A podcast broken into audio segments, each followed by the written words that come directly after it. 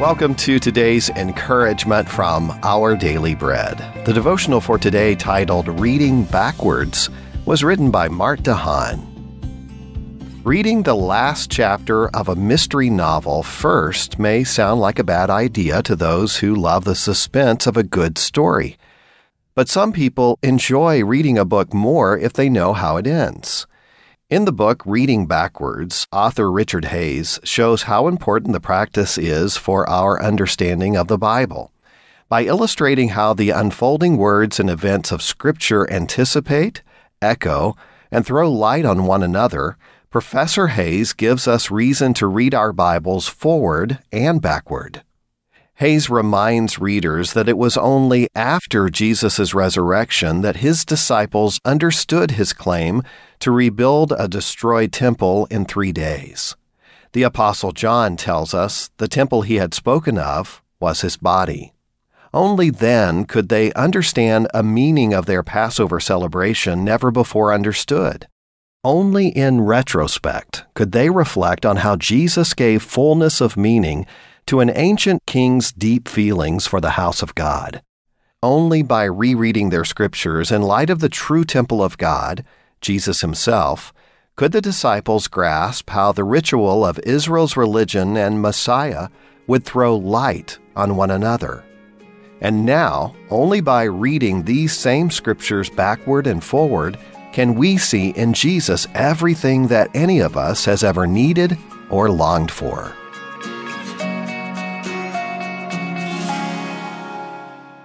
Today's Our Daily Bread devotional scripture reading comes to us from the Gospel of John, chapter 2, verses 13 through 22. When it was almost time for the Jewish Passover, Jesus went up to Jerusalem. In the temple courts, he found people selling cattle, sheep, and doves, and others sitting at tables exchanging money. So he made a whip out of cords and drove all from the temple courts, both sheep and cattle. He scattered the coins of the money changers and overturned their tables. To those who sold doves, he said, Get these out of here. Stop turning my father's house into a market. His disciples remembered that it is written, Zeal for your house will consume me. The Jews then responded to him, what sign can you show us to prove your authority to do all this? Jesus answered them, Destroy this temple, and I will raise it again in three days. They replied, It has taken forty six years to build this temple, and you are going to raise it in three days? But the temple he had spoken of was his body. After he was raised from the dead, his disciples recalled what he had said. Then they believed the scripture and the words that Jesus had spoken.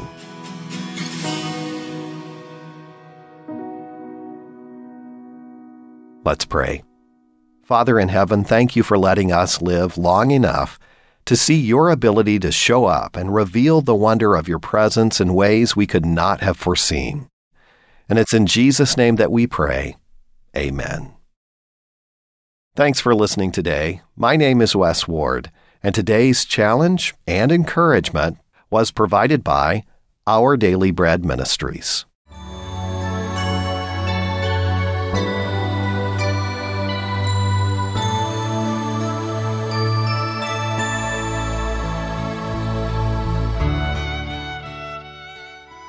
每日灵修”，十一月二十一日，贴心行动。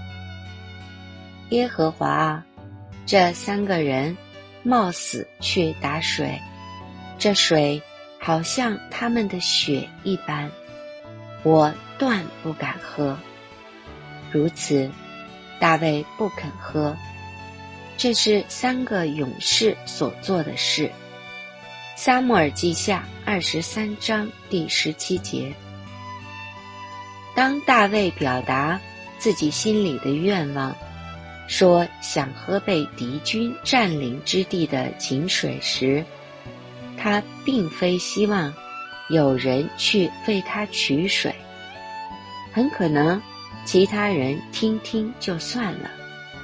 但这三勇士却听进去了，还付诸实行，涉险深入敌营，取回井水。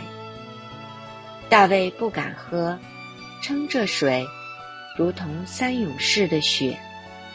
这三勇士体贴大卫的心意到这样一个地步，不惜冒险犯难，这是他们胜过其他勇士的原因。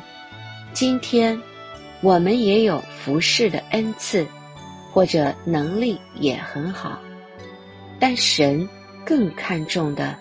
是我们体贴他的心意，为他牺牲自己的权益，甚至不惜付诸行动。当我们明白神的心意要我们圣洁时，我们是否愿意舍弃不义不洁的利益？当我们明白神的心意要我们饶恕与接纳时，我们愿否放弃争取合理的权利？大卫是合神心意的人，他身边也有合他心意的勇士。求主帮助聆听并体贴神的心意，并且付诸行动。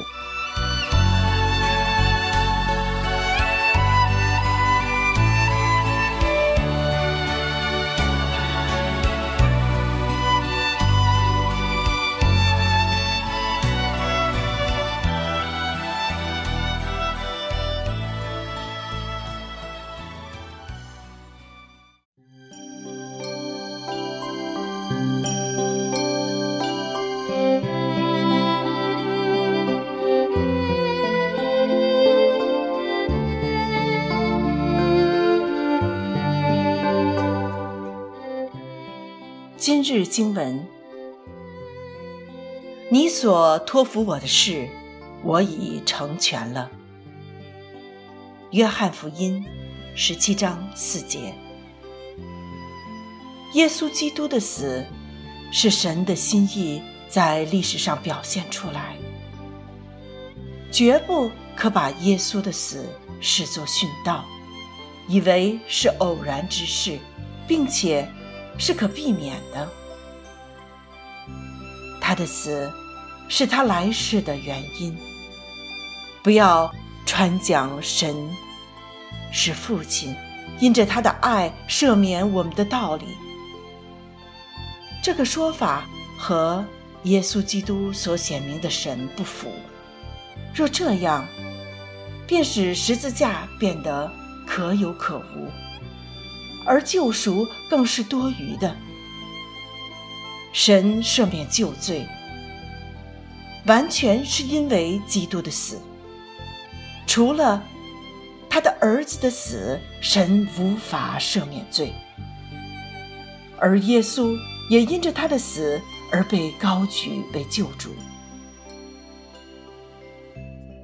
耶稣因为受死的苦，就得了尊贵荣耀为冠冕。震撼宇宙最辉煌的胜利，就是耶稣在十字架上的话成了。在救赎的大功上，这话是决定性的。对神的爱有错误的观念，以致轻忽了神的圣洁，都与基督耶稣所启示的不符。千万不要以为耶稣因为同情可怜我们，就站在我们一方；也不要以为他因怜悯我们而为我们成为诅咒。耶稣基督成为诅咒。是吃于至高者的命定。我们对这诅咒的体会，就是畏罪自责；而神给我们的羞耻与悔过，这样的恩典，这是他极大的怜悯。耶稣基督恨透人所犯的罪，而加洛身上正度亮出他恨有多深。让我们一起祷告，主啊，对于住在我里面的基督，我所给予的滋养是何其不足！哦，主啊，赦免我，求你让我充满赦罪的感觉，以致我不单在你的救恩中得到喜乐，更为着这里的工作被你的灵所充满。我们这样祷告祈求，是奉主基督得胜的名，阿门。